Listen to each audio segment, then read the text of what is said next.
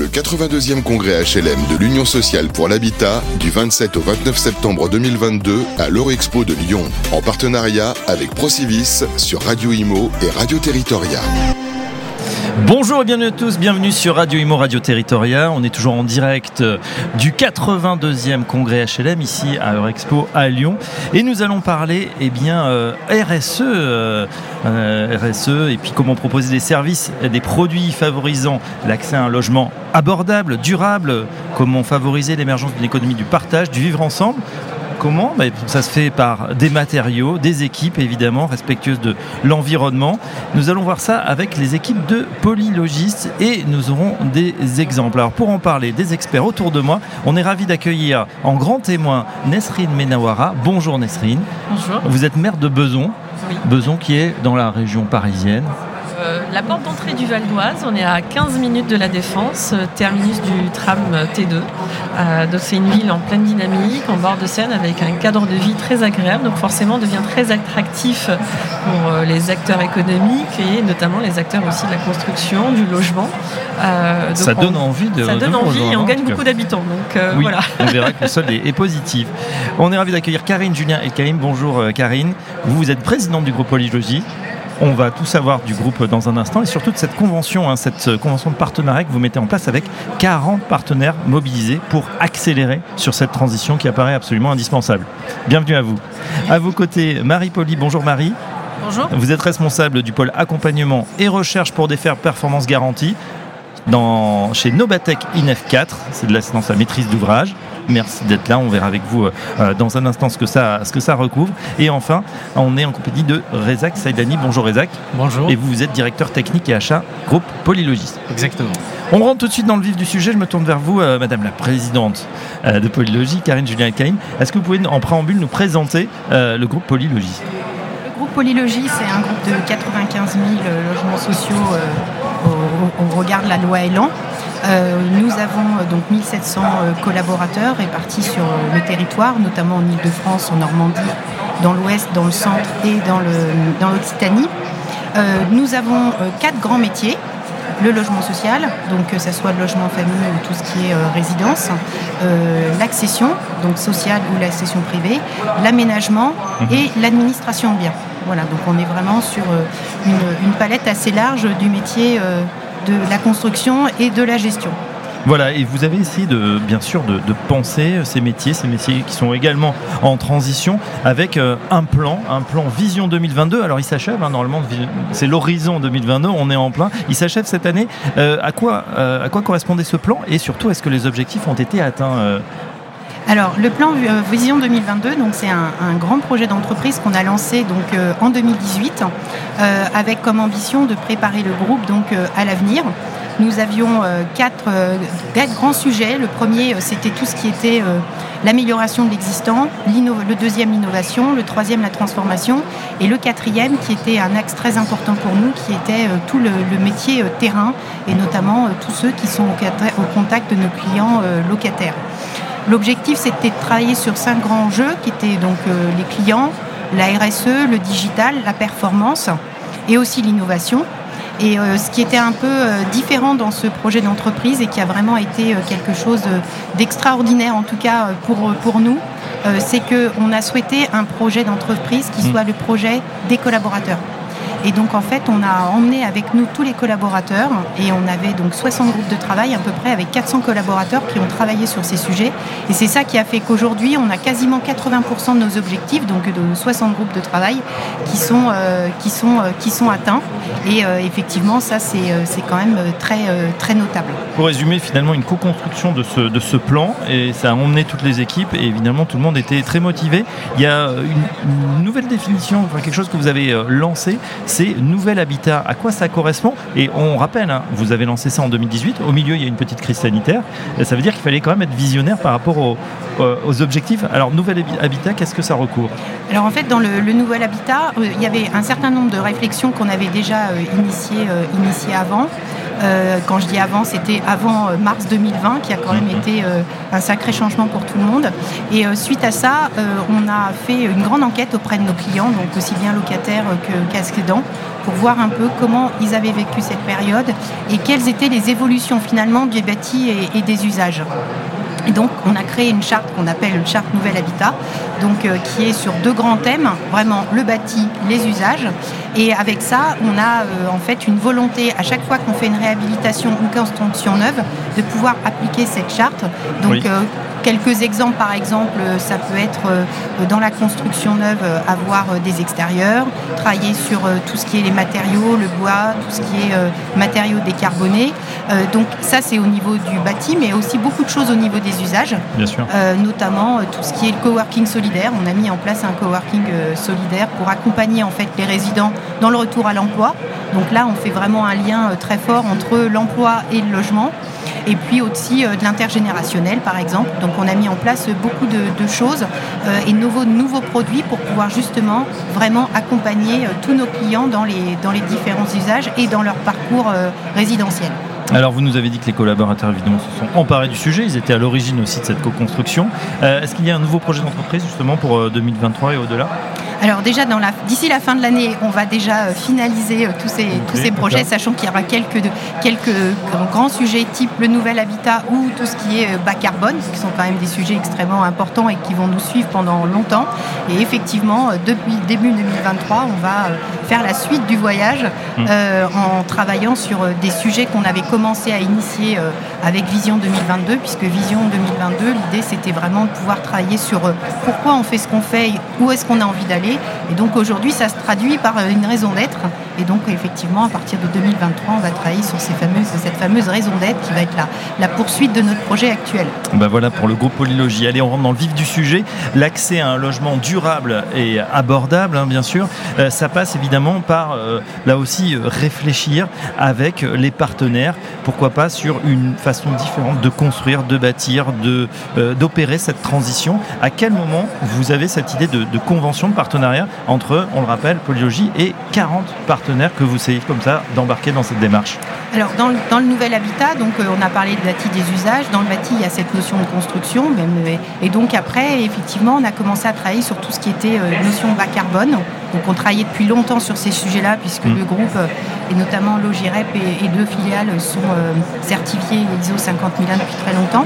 Donc, c'est vraiment quelque chose qui, pour nous, est extrêmement important de travailler sur ces notions d'économie d'énergie. Et donc pour pouvoir, pouvoir produire et euh, proposer des logements euh, abordables et durables, ben, dedans il y, a deux, il y a deux choses. Il y a effectivement pouvoir maîtriser les coûts et la deuxième c'est effectivement de pouvoir avoir des matériaux qui sont respectueux de l'environnement.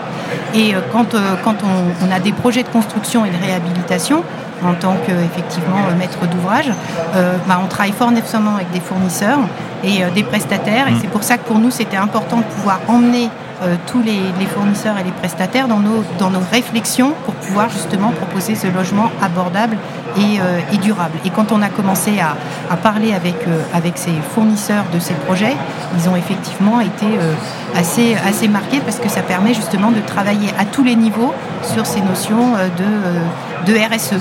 Alors on va revenir justement à cette euh, notion de RSE et puis à, cette convention de partenariat. Euh, je voudrais faire réagir bien sûr notre grand témoin, hein, maire de Besançon, Nesrine euh, Menawara. quand on parle justement logement abordable, durable, on est aussi ici au congrès HLM, c'est quelque chose qui résonne. Comment ça s'organise sur le territoire justement de, de, Besançon? Quelle est la, voilà, la cartographie un peu des logements? Alors forcément, quand on parle de ces questions-là, il faut savoir qu'un maire est le premier réceptacle de toutes sortes de mécontentements euh, sur le terrain, quand bien même c'est pas toujours de son ressort. Oui. Vous voyez, s'il y a un habitant qui n'est pas content de son bailleur social, il va voir le maire. Il va pas voir euh, forcément ou systématiquement son bailleur, ou il va saisir une fois son bailleur. S'il n'a pas eu la réponse qui lui convienne et ou, aussi rapidement qu'il le souhaitait, il va venir voir le maire. Donc à un moment donné, on se retrouve vraiment au carrefour de toutes ces problématiques et à un moment donné, bah, on se retrouve aussi nous-mêmes à solliciter solliciter les bailleurs, entre autres, en l'occurrence le groupe Polylogie, pour lui faire remonter des difficultés. Mmh. nous, sur Besançon, effectivement, on est passé d'une situation qui était une situation en faiblesse. avec Madame Julien, on avait beaucoup travaillé sur cette question-là. Donc, moi, je, suis maire depuis deux ans. Donc, quand je suis arrivée en responsabilité, je connaissais les deux, trois gros quartiers où il y avait un grand parc de chez le GIREP. Et c'est vrai que le premier échange, bah, il n'est pas facile parce qu'on remonter les difficultés. Euh, ça a été résolu et ça a été résolu progressivement. Je pense que le premier point, et c'est important de le souligner, c'est aussi les hommes et les femmes des, organismes. Et donc moi je suis très contente d'avoir euh, comme partenaire Karine Julien parce que je pense que c'est quelqu'un qui été d'abord à l'écoute et qui a su justement piloter un certain nombre de dossiers avec nous et d'être à nos côtés pour que ça soit positif. Et ça c'est important. C'était quoi les grands problèmes là justement vos administrés que vous récupérez en, bah, en 2020 euh, où ça, bah, voilà, on arrive sur les questions énergétiques, sur les, les question d'isolation, euh, euh, bah, refaire effectivement euh, l'isolation de l'extérieur, ça, ça permet des économies d'énergie. refaire les portes palières, bah, ça permet aussi à la fois d'avoir une meilleure qualité de vie, mais c'est aussi travailler sur les questions d'énergie. avoir des logements plus qualitatifs ou sur les pièces d'eau par exemple, bah, que ça soit refait, ça permet aussi d'avoir une, oui, la qualité de vie du, mhm. du, citoyen, de l'habitant est importante. Et donc souvent ça demande des gros efforts de la part euh, du bailleur. Euh, quand c'est un bailleur qui ne l'avait pas fait depuis très longtemps, ou à un moment donné, euh, on arrive sur un roulement quelques années après, c'est plus difficile. Donc là, c'était la situation réelle. Et puis, l'habitant, il n'est pas forcément dans son logement. Il est d'abord dans sa cage d'escalier aussi, il est dans son quartier, il est en bas de son immeuble. il est, par exemple, nous, sur Besançon, on a des parties communes très importantes. Et donc, on a travaillé, par exemple, avec Polylogie, sur travailler sur les espaces verts la qualité dans les espaces verts, la qualité du jeu pour les enfants. Et donc on travaille à installer euh, vraiment euh, tout un équipement euh, agréable, retravaille sur la propreté de l'environnement. C'est important, c'est important pour des questions de sécurité, parce qu'un quartier pas très beau, pas propre, les parties communes pas entretenues, ça tire vers le bas un quartier. Et il se dégrade. il se dégrade très fortement et ça crée des problématiques de sécurité qui reviennent du coup au maire. Mm. Donc non, non, et avec Polylogie, du coup là on a travaillé sur deux gros programmes de rénovation très importants. Et sur les deux, je crois qu'on va apporter vraiment une meilleure qualité à l'habitant, que ce soit dans son logement, dans son immeuble et aussi dans sa, dans sa vie de quartier. Ça, c'est très important. On continue justement à explorer euh, euh, le sujet euh, justement de cette convention de partenariat un peu précurseur hein, entre Polylogie et ses partenaires. 40 partenaires, on, va le voir. On va le voir avec vous, Rezak Sadani. Vous êtes directeur technique et achat chez Polylogie, opérateur global de l'habitat, on le rappelle. Pouvez-vous nous présenter, Rezak, votre direction technique achat groupe des TAG Oui, bien sûr. Donc la direction technique et achat groupe a deux pôles d'activité. Donc un pôle euh, le premier pôle c'est la politique technique et énergétique, donc qui est en charge de mettre en place la politique commune sur la sur le, en matière de construction et de réhabilitation. Euh, mais également en maîtrise d'énergie. Donc le but c'est réduire nos consommations d'énergie et nos émissions de gaz à effet de serre. Ah, vous êtes très occupé en ce moment-là. Comment? Vous êtes très occupé avec euh, cette donne énergétique hein, qui a et les, les, coûts qui, ont, qui flambent en ce moment. On est dans une période très riche, on va dire. Il faut le prendre plutôt comme ça. Le deuxième pôle d'activité donc est né grâce au projet Vision 2022 dont la présidente a parlé euh, tout à l'heure. Donc c'est euh, le pôle achat. Oui. ce pôle achat donc a pour, pour objectif premier donc de professionnaliser la fonction et euh, fluidifier les relations d'affaires avec nos partenaires qui sont les fournisseurs.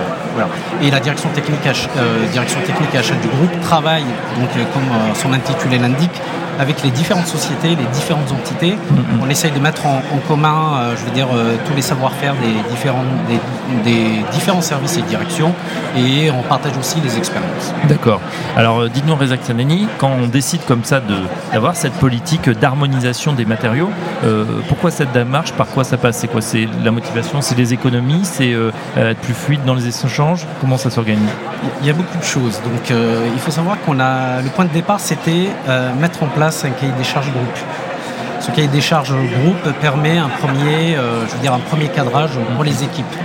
Pour les équipes, mais également pour les, euh, je veux dire, pour nos partenaires, la maîtrise d'œuvre, les AMO, euh, je veux dire, les bureaux d'études.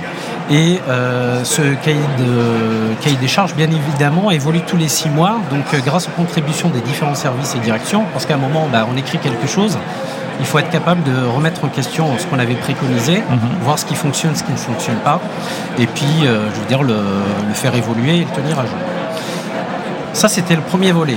Mais le cahier des charges, ça ne concerne pas uniquement le. Là, j'ai parlé de, du logement collectif. hein, Oui. Mais vous avez bien vu notre, euh, l'activité du groupe Polylogie, c'est euh, multidisciplinaire. Donc euh, là, on a entamé un autre chantier, c'est mettre en place un cahier des charges pour euh, les pensions famille, un, un cahier des charges pour toute la partie euh, remise en état des, des appartements, etc. Une fois qu'on a commencé, euh, je veux dire, à, je veux dire, à rédiger ce cahier des charges, à un moment, euh, on arrive à, je veux dire, on, se dit, on, veut aller plus loin. Euh, plus loin comment? Construire une bibliothèque de préconisation, par exemple. L'objectif pour nous, c'était de mettre à disposition des équipes un catalogue dans lequel, par exemple, pour chaque élément d'équipement, il y a, on sélectionnait trois ou quatre. Ça leur facilite, je veux dire, le choix, euh, je veux dire, des, des produits à mettre en place. D'accord, Euh, c'est une espèce de, euh, comment on pourrait dire, de, de guide des bonnes pratiques que vous avez compilé avec comment l'adapter, à quel moment? Oui, c'est presque ça. En fait, c'est plutôt un, un catalogue dans lequel, si vous voulez poser par exemple une baignoire, Oui. Pour éviter euh, aux équipes de chercher, euh, de sélectionner le produit, bah, la sélection, on l'a fait au niveau de la direction technique et achat du groupe. D'accord, donc ça simplifie finalement le, le- le travail sur le terrain ensuite. Oui, bien évidemment. Euh, et le choix s'est fait aussi euh, par rapport à notre expérience sur le terrain, ce qui Ouais. fonctionne, ce qui ne fonctionne pas, et aussi sur la durée de vie du- de l'équipement. Donc cahier des charges, bibliothèque des préconisations, et puis une, une convention aussi que vous avez mis en place du coup. Ah oui. Euh, c'est vrai que, je veux dire, après la, bibliothèque de préconisation, à un moment, bah, on a essayé de réfléchir dans le cadre de notre RSE euh, à, euh, à positionner nos partenaires, à réfléchir avec eux. Et euh, on avait imaginé donc une rencontre avec ces partenaires hein, qui nous ont aidés aussi Oui. à constituer cette bibliothèque pour, euh, je veux dire, euh, nous pour définir euh, un accompagnement technique et puis, je veux dire, mettre en place une démarche environnementale pour suivre aussi l'évolution de tous ces produits-là. Donc, cette convention a réuni une quarantaine de partenaires et on a signé, donc elle a été signée le 12 avril dernier. Très bien. On, on s'intéresse euh, aujourd'hui avec Polylogie à, la convention de partenariat que vous avez mis en place. Et pour ce faire, vous êtes euh, tourné vers Novatech INEF 4, euh, bureau d'études. Euh, Madame la Présidente, peut-être euh, une question justement. Pourquoi euh, euh, confier cette, cette mission à, à Novatech INEF 4 On va brancher votre micro. Allez-y. On travaille depuis euh, plusieurs années euh, avec euh, Novatech INEF4 sur, sur beaucoup de projets innovants et notamment en fait dans, dans le cadre de projets d'un peu d'innovation en lien avec l'Europe. Mhm. Et donc ça nous a paru tout à fait naturel de se retourner vers, vers euh, Novatech INEF4 pour travailler justement sur cette notion de, de- de co-construction de logements euh, durables et, et abordables. Alors justement, Marie Paulier est avec nous, responsable du pôle accompagnement et recherche pour des performances garanties. Euh, juste un mot de Matec INEF 4, comment vous, vous le définiriez? Quel est votre cœur de métier? C'est l'Institut national pour la transition énergétique et environnementale du secteur du bâtiment. Autrement dit, euh, un centre de recherche appliquée au service des transitions. Très bien. Et ici, on accompagne euh, donc le groupe Polylogie au titre d'une mission euh, d'accompagnement, d'assistance à maîtrise d'ouvrage dans cette euh, démarche innovante. Euh, Est-ce que le- l'ampleur, la, volonté du projet, initié par la, présidente, vous a, vous a surpris? Comment vous, voilà, on arrivé, on vous a dit voilà, contrat de partenariat, on veut, on veut lancer ça. C'était quelque chose que vous aviez déjà fait ou pas du tout? C'est nouveau et, et on aime bien quand c'est nouveau. Mmh. Euh, c'est une démarche qui est vertueuse avant tout et collaborative. Ce sont des valeurs que portent en particulier nos Novatec NF4, donc on est ravis de cette sollicitation. D'accord. Euh, alors justement, comment vous avez travaillé pour, euh, bah voilà, pour mettre tout ça en, en musique? Parce que quand on dit 40 partenaires, c'est quand même un projet assez, assez conséquent. Bon, évidemment, vous avez des compétences et vous connaissez parfaitement l'écosystème, mais comment on met en place pratiquement cette convention? Alors nous, notre objectif ici, c'est vraiment d'amener ces 40 partenaires, Mm. ou en tout cas un maximum d'entre eux, euh, dans une trajectoire d'amélioration continue de euh, l'impact environnemental de leurs produits et matériaux. Euh, donc à ce jour, Polylogie nous a facilité les choses parce qu'ils ont réussi à réunir 40 prestataires, donc ça c'est énorme déjà. Oui. La première étape, elle a déjà été menée.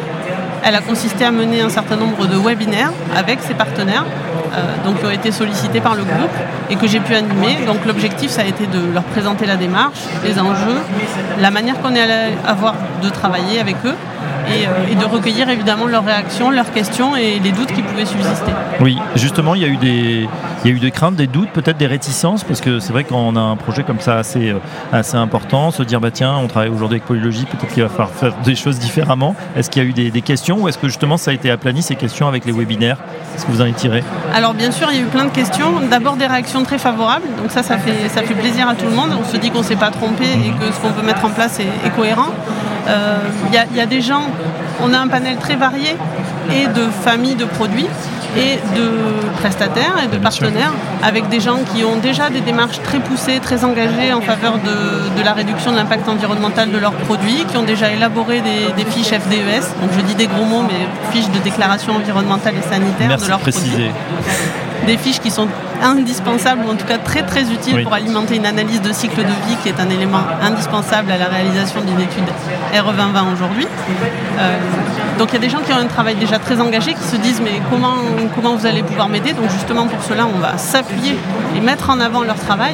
Et pour ceux qui sont un peu plus à la traîne, et je mets des guillemets dans tout ce que je dis là, euh, c'est justement de les amener à s'inscrire dans une démarche qui soit plus vertueuse et, de travailler avec eux sur les indicateurs et les leviers euh, pour réduire l'impact environnemental produits. Bien sûr. Euh, Reza une question justement sur ces 40 partenaires. On imagine que vous travaillez vraiment avec euh, des dizaines et des dizaines de partenaires. Est-ce qu'il y avait une présélection? Se dire, tiens, il y a ceux-là spécifiquement qu'on sélectionne, qu'on choisit, peut-être parce qu'ils étaient déjà dans cette démarche ou peut-être parce que vous aviez envie de continuer euh, avec eux?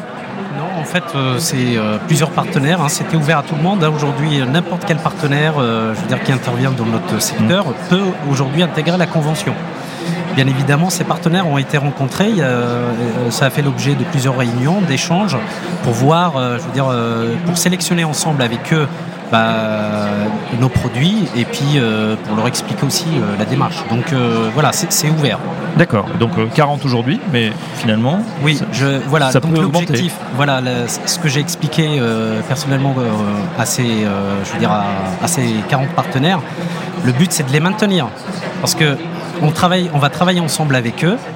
Euh, le but, c'est euh, ce que disait Marie, c'est de faire évoluer un petit peu, euh, de les accompagner, les, faire évoluer leurs produits, les challenger mmh. et les garder dans la convention.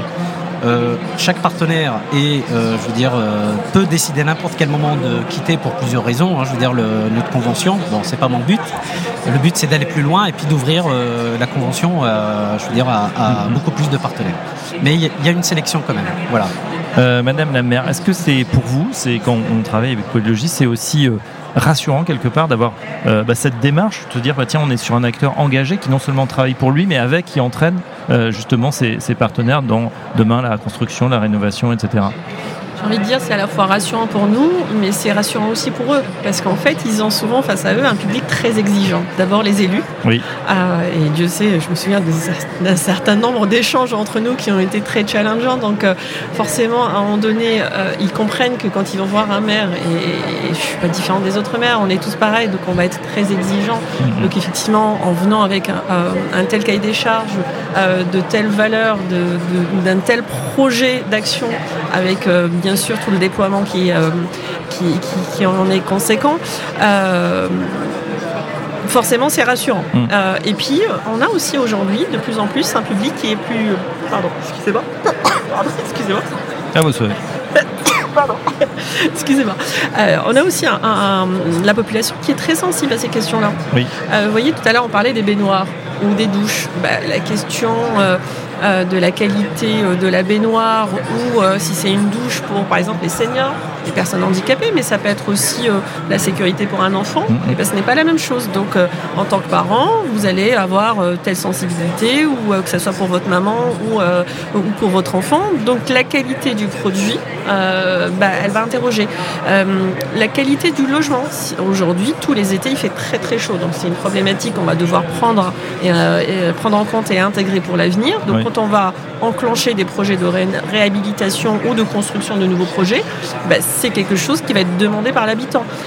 Autre point, quand nous on va attribuer sur nos contingents, parce que souvent on, euh, on donne la garantie d'emprunt en contrepartie d'un contingent ville, on va donner des logements. Quand on fait notre bande visite pour, euh, pour un habitant à qui on souhaite attribuer, et eh ben, l'habitant va visiter. Si à un moment donné, des fois même sur du logement neuf, on a des refus. S'il y a des refus, c'est pas parce que l'habitant est exigeant. Euh, euh, parce que ça lui convient pas, c'est convient pas. À un moment donné, il y a le, problème. voilà, c'est-à-dire que le, logement n'est peut-être pas suffisamment adapté. Donc, il faut être à l'écoute. Et nous, encore une fois, on est justement assez centraux, central mmh. euh, sur, sur ce dispositif pour faciliter les échanges, faire remonter. Et on fait cette, ce va-et-vient en quelque sorte entre le bailleur et le terrain. Nous, par exemple, avec Polylogie, on a organisé différentes réunions de concertation. La première, c'était vraiment de venir faire un diagnostic euh, de l'existant. Euh, ils ont travaillé par la suite avec nous euh, et avec les services. Et après, on est revenu vers les habitants pour leur proposer leur projet. Et on a intégré d'ailleurs les remontées quand il y avait des remarques, etc. Et puis des fois, sur le terrain, il y a des remarques pertinentes qui remontent. Donc du coup, c'est important d'écouter. Et donc du coup, ça va alimenter justement la démarche qui a été faite. Et d'être actif, hein, bien évidemment, une fois qu'on a ces remontées terrain, elles sont, elles sont très importantes, c'est vrai. Euh, je pense qu'aujourd'hui, si on veut pouvoir adapter vraiment et proposer un logement euh, qui convient et qui plaise euh, à tous nos locataires. Euh, c'est extrêmement important de travailler avec eux, notamment dans le cadre des réhabilitations. sur les usages justement, parce mm. que c'est eux qui vont ensuite utiliser, bah, justement, on parlait des baignoires, des douches, etc. Le fait de pouvoir leur proposer l'un ou l'autre, dans une réhabilitation, bah, c'est important parce qu'effectivement, ça correspond vraiment à, à, leurs usages. Et donc cette écoute, c'est extrêmement important et c'est ce qu'on, nous, c'est ce qu'on souhaite faire vraiment dans tous les grands projets euh, qu'on peut avoir euh, de réhabilitation, de rénovation urbaine, etc. Puisque ça passe aussi et surtout par les retours terrain, donc des collectivités et des, des habitants d'une manière générale. Euh, Karine Julien, euh, les, vous parliez des usages à l'instant, je fais une parenthèse. Est-ce que vous avez le sentiment que ça a changé euh, avec la crise sanitaire On parlait bon, des peignoirs, mais il y avait aussi les extérieurs, il y a un peu plus de verdure, tout ça. On a l'impression que c'était, allez, je vais employer un mot, c'était un petit peu cosmétique il y a quelques années. Aujourd'hui, c'est obligatoire, on ne peut plus construire comme avant. C'est ce que vous ressentez aussi, Alors, il y, oui, il y a une vraie évolution sur les usages, donc en fait, c'est plutôt les, les besoins. Oui. Est-ce qu'on a envie là où on a envie d'être? Parce qu'effectivement, elle me le disait tout à l'heure, c'était euh, un logement, une cage d'escalier dans un, dans un quartier. On se rend compte de plus en plus que vraiment il y a une interaction à faire. Et dans les projets justement qu'on qu'on essaie de monter, on essaie de faire des choses où on a vraiment cette création de lien social. Euh, de faire des jardins partagés. Mais le jardin partagé, c'est effectivement de ramener de la biodiversité, ça c'est extrêmement important.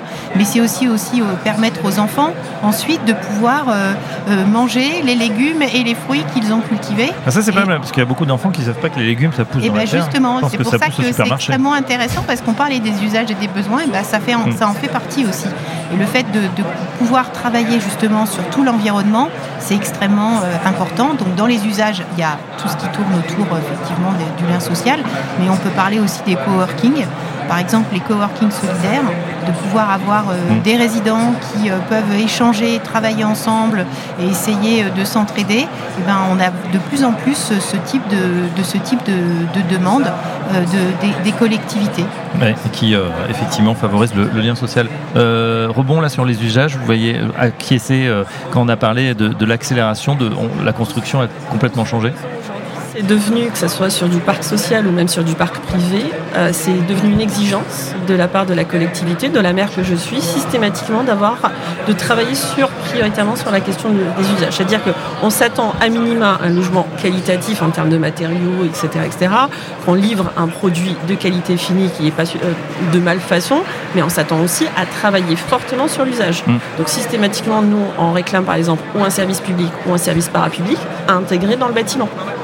Euh, tout à l'heure, juste avant la réunion, on, travaille sur un futur projet pour euh, créer une crèche en rez-de-chaussée de bâtiment, parce que de toute façon, le foncier devient rare. Donc à un moment donné, il faut aussi euh, empiler les, les dispositifs.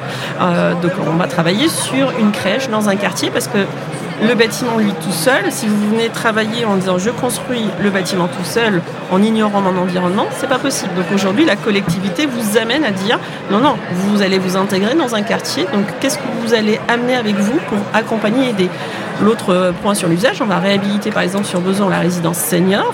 Et ben, les usages aujourd'hui des seniors sont complètement différents d'il y a 20 ans ou 30 ans. Or, c'est une résidence qui fonctionne comme si c'était il y a 20 ans ou 30 ans.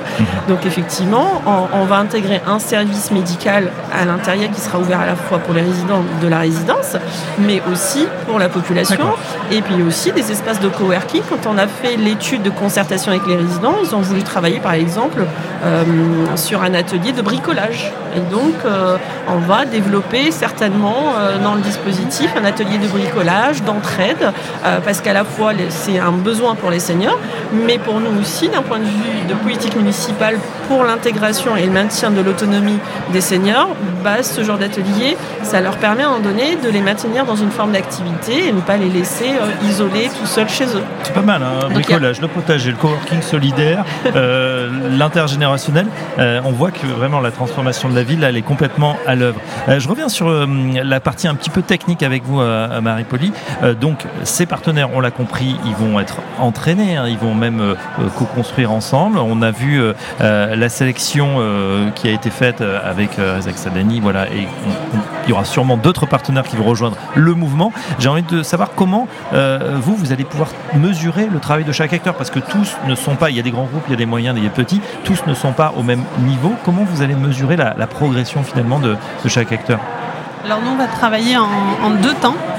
Dans un premier temps, on va travailler à positionner euh, chaque fabricant et même plutôt chaque produit mmh. euh, au regard du marché sur le plan environnemental. C'est-à-dire qu'on va récolter les fiches de déclaration environnementale et sanitaire dont je parlais tout à l'heure lorsqu'elles existent ou les données génériques de la famille euh, produits correspondantes pour positionner les acteurs. Donc il y en a qui seront certainement très au-dessus de la médiane, peut-être certains en dessous. et c'est à partir de ce travail-là que dans un second temps, on va travailler par famille de produits avec eux à travailler une trajectoire spécifique à chaque famille d'amélioration en activant certains leviers avec eux en fonction de ce qui ressortira. D'accord, vous me disiez les fiches FDES, là, euh, euh, il va falloir déjà les rentrer, les comprendre parce que tout le monde ne sait pas les lire. Qu'est-ce que ça veut dire? Bah, C'est surtout très long et on peut s'endormir hein, en lisant ça. Non, euh, c'est oui la fiche de déclaration environnementale et sanitaire, elle vient qualifier le produit. elle est publique. Hein. si vous voulez y accéder, c'est passionnant et c'est disponible sur la base INES, qui est aussi une, la, qui est la base de données de référence en matière de, de données environnementales et sanitaires. Euh, et effectivement, on va rentrer dans ces documents-là, mmh. qui sont publics donc, mais avec les fabricants pour mieux identifier euh, le process de fabrication des différents, euh, des différents produits. Il y a je dirais un indicateur à surveiller en particulier, une deadline, un peu une obligation, c'est voilà cette, cette, obligation par rapport au réchauffement climatique. c'est une démarche à valoriser. Est-ce que vous pouvez nous en parler? C'est-à-dire que la, RE 2020 est venue intégrer des indicateurs environnementaux et des obligations qui concernent l'indicateur réchauffement climatique qui, fait partie des indicateurs d'une analyse de cycle de vie. Donc c'est sur celui-ci qu'on va se concentrer effectivement. La mission, votre mission va durer combien de temps? Alors elle a démarré, je vous disais, il y a quelques semaines, début septembre, et elle va aboutir, on, va dire, à la fin du premier semestre 2023, mm. avec, euh, avec une restitution.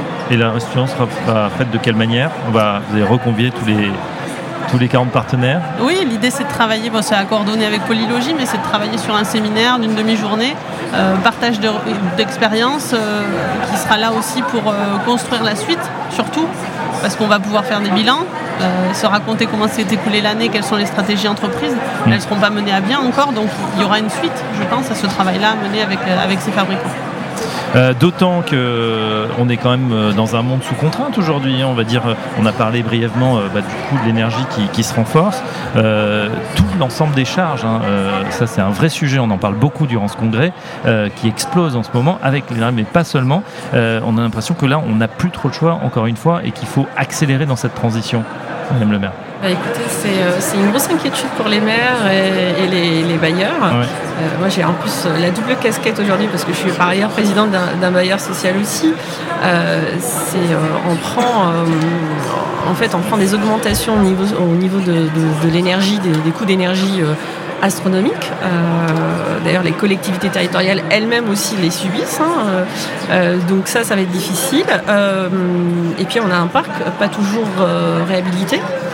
Donc quand vous avez des passoires énergétiques, bah, c'est très compliqué d'aller expliquer à l'habitant que de l'autre côté, il y a les prix d'énergie qui augmentent parce qu'il va vous ramener face à vos responsabilités en disant bah, vous n'avez pas rénové votre parc. Et c'est vrai que c'est difficile.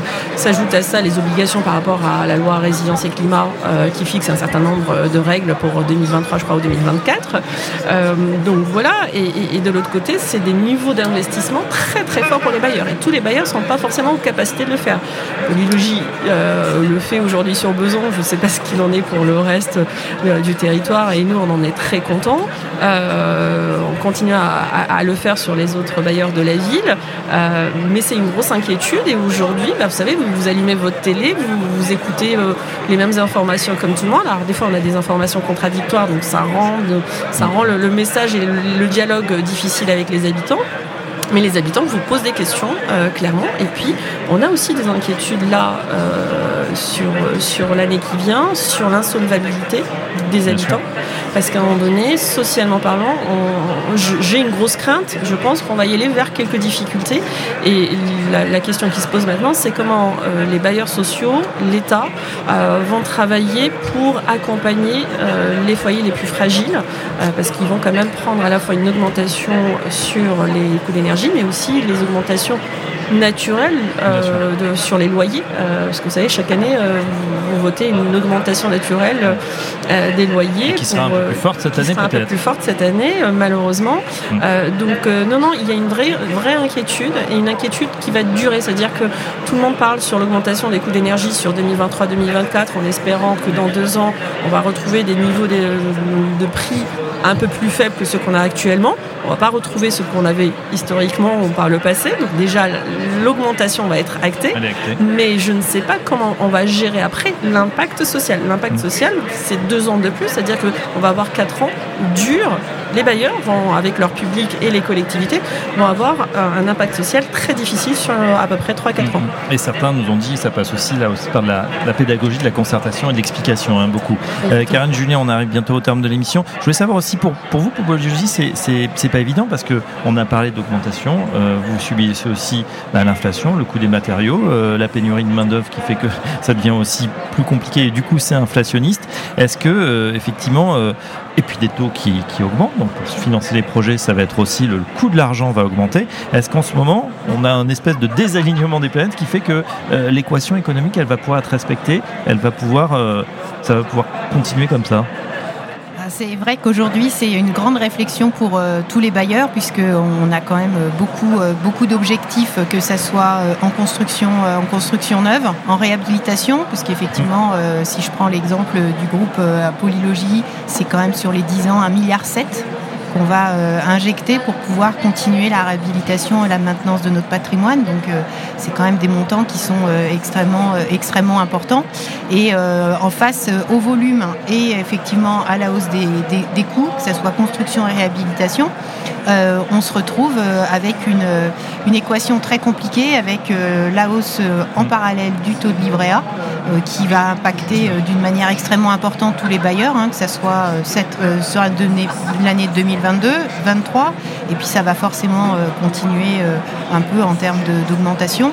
Et euh, après, effectivement, on a des, grandes réflexions pour essayer d'optimiser. C'est ça qui est, important, c'est de pouvoir optimiser, optimiser la trésorerie qu'on peut avoir, voir comment après on peut travailler sur chaque sujet pour avoir la meilleure adéquation en fait mm. entre ce qu'on attend par exemple d'une réhabilitation d'une construction neuve, ce que peut en attendre un locataire ou un client, les collectivités, pour pouvoir justement avoir aligné les objectifs quantitatifs avec euh, bah, les, problématiques financières des bailleurs sociaux, puisque dans les années qui viennent, euh, avec ces, toutes ces hausses de, coûts et de, de, A, ça va être effectivement euh, très compliqué de pouvoir continuer à, faire, à faire autant qu'on pouvait faire par le passé.